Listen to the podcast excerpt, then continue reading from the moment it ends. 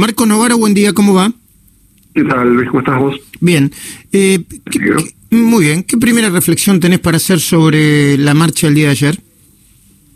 Bueno, fue, fue importante, ¿no? Fue mucha gente y, y, ya, digamos, ya es parte de la cultura de la época, digamos, ¿no? O sea, vamos a tener estas manifestaciones eh, este, seguido y, y, por bastante tiempo, digamos es como una un rito de encuentro para mucha gente, ¿no? Este, en la pandemia y en la cuarentena, este, la respuesta de, de una porción de la gente que está muy enojada, que está harta de este encierro y, y, que tiene cada vez más motivos para estar enojada con el gobierno porque sus políticas no funcionan, ¿no? Así que me parece que las vamos a las vamos a tener como parte del paisaje. Ahora habrá que ver si son con el tiempo se vuelven más masivas todavía, si, si, se vuelven más o menos efectivas, ¿no? También la rutina también puede finalmente cuando uno, cuando uno este, hace este tipo de, medidas tan tan seguido y este con tanta regularidad, bueno, se vuelve parte del paisaje, también puede generar cierta indiferencia, ¿no? O sea, en, en,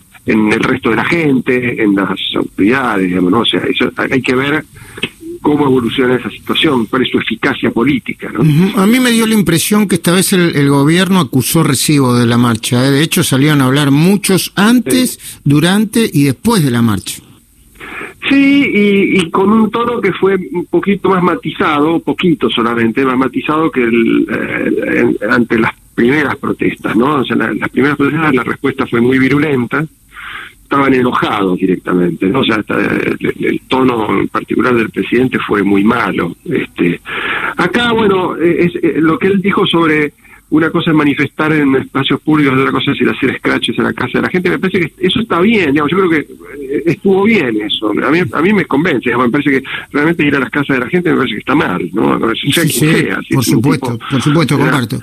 Ahora, ¿vos este crees que el gobierno recibió el mensaje tal como se lo dieron? Yo te, eh, no sé, bueno, lo, invito a Gustavo Noriega también a reflexionar, pero me a, mí me parece que aunque las consignas fueron muchas y muy diversas, me parecen bastante claras las consignas. ¿eh? División de poderes, eh, no a la impunidad, no a la agenda, algunos plantean oculta, en todo caso personalísima de Cristina. Eh, y la cuarentena eterna tiene un aspecto que tiene que ver con, obviamente, con la salud mental y todo lo que nosotros ya sabemos, pero con la economía también, ¿no? O sea, son muchos los reclamos, pero al mismo tiempo me parece que son muy firmes. Y es un mensaje fuerte a mi entender, contra el gobierno. ¿eh? No sé si es contra eh, eh, toda la dirigencia política, una especie del que se vayan todos, no lo sé. Sí, algo de eso apareció, pero me parece que por ahora es marginal. Este, es, es, una protesta contra el gobierno, digamos, ¿no?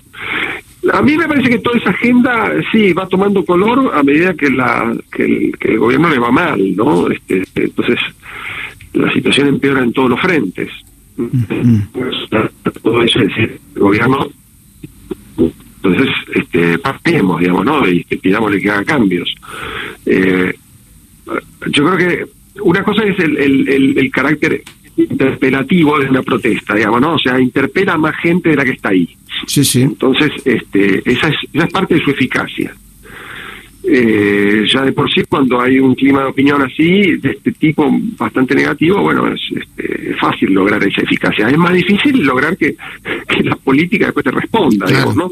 Por ahora me da la impresión de que el gobierno sigue en la tesitura, no, no vamos, vamos a ignorar esos reclamos, vamos a, hacer oídos sordos porque nosotros sabemos para dónde estamos yendo y a la larga esto va a funcionar.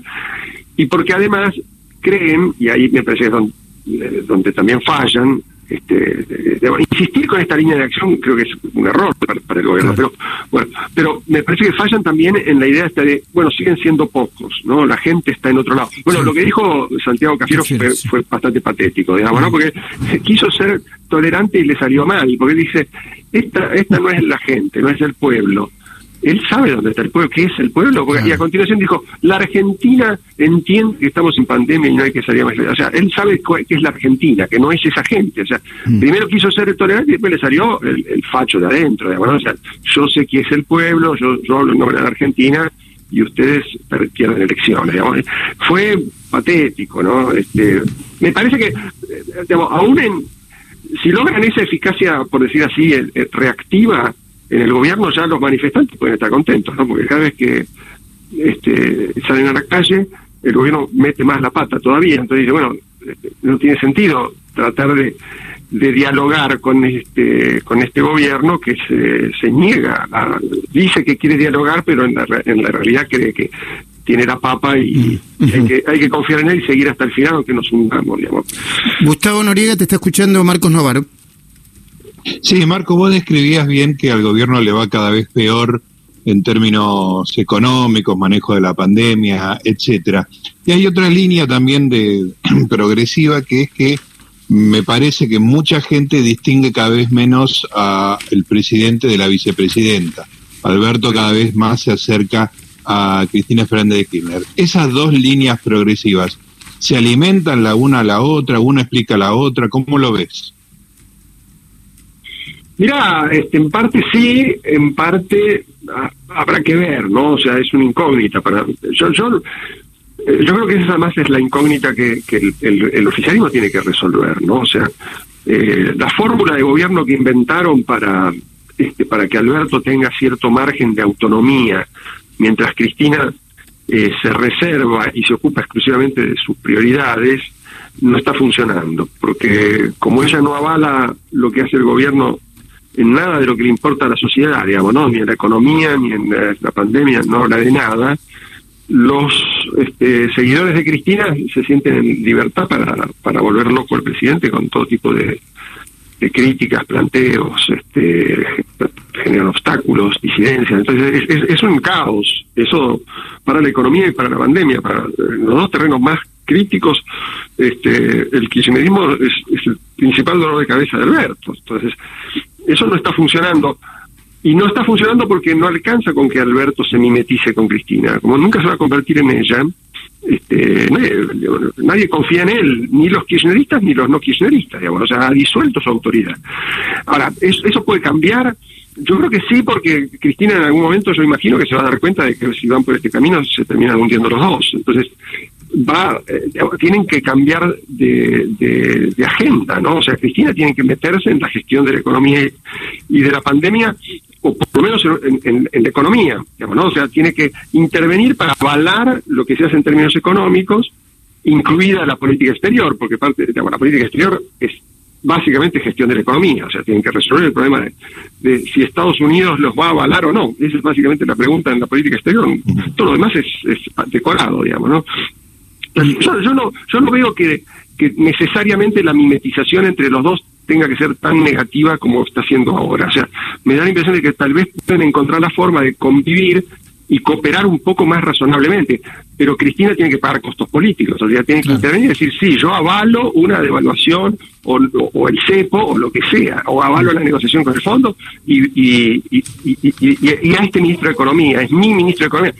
Si no hace eso, yo creo que esto tiene las el efecto es doblemente negativo, porque Alberto es absorbido por Cristina, pero no tiene la autoridad de Cristina. Es totalmente tóxico eso. Sí, tu, mirada hacia el, futuro inmediato me parece que hoy te levantaste optimista, eh, Marco, pero está bien, ¿eh? Está bien, no, no, no, ojalá, ojalá por el país, ¿no? Yo no, no, pero bueno.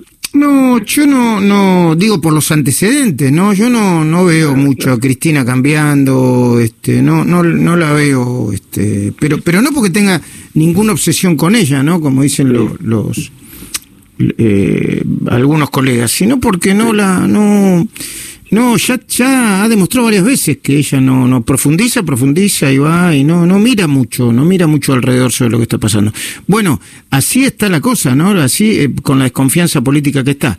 Pero te agradezco tu... Mm, ah, no, eh, quería preguntarte, ¿viste, ¿viste y escuchaste la entrevista a Macri? Sí, sí, sí, sí, la vi. ¿Y qué te pareció?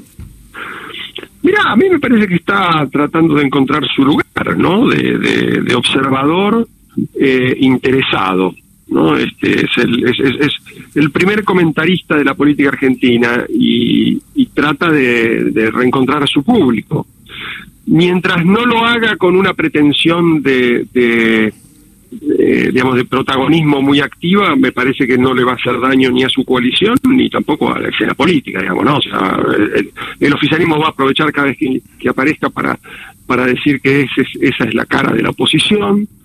La oposición, el resto de los, de los miembros del, de, Cambiemos, seguramente van a silbar bajito y van a dejarlo hablar, digamos, porque bueno, está en su derecho y además este, tampoco viene mal, es parte de la de la de la de, la representación que ellos tienen que ofrecer, digamos, ¿no? ese rol de, de, la distribución del trabajo que entre ellos han, me parece han acordado. Así que yo no lo veo mal, pero sí me parece que puede, él puede verse tentado de ir ganando protagonismo y ahí ya me parece que se puede complicar la cosa, ¿no? Porque la verdad no es la figura que la gente está esperando en, en, su mayoría, o sea, él puede atender a su público por ahora, pero me da la impresión de que este eh, tiene que dosificar esa presencia. Dijo que no iba a participar, eh, casi descontó que iba a participar en las legislativas del año que viene. Claro, sí, por eso ese, ese tipo de, presencia pasiva me parece que es la mejor para él. Mm. Presencia pasiva y dosificada.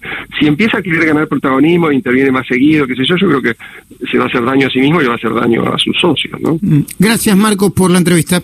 No, gracias a usted. Che, que sigan bien. Buenos días.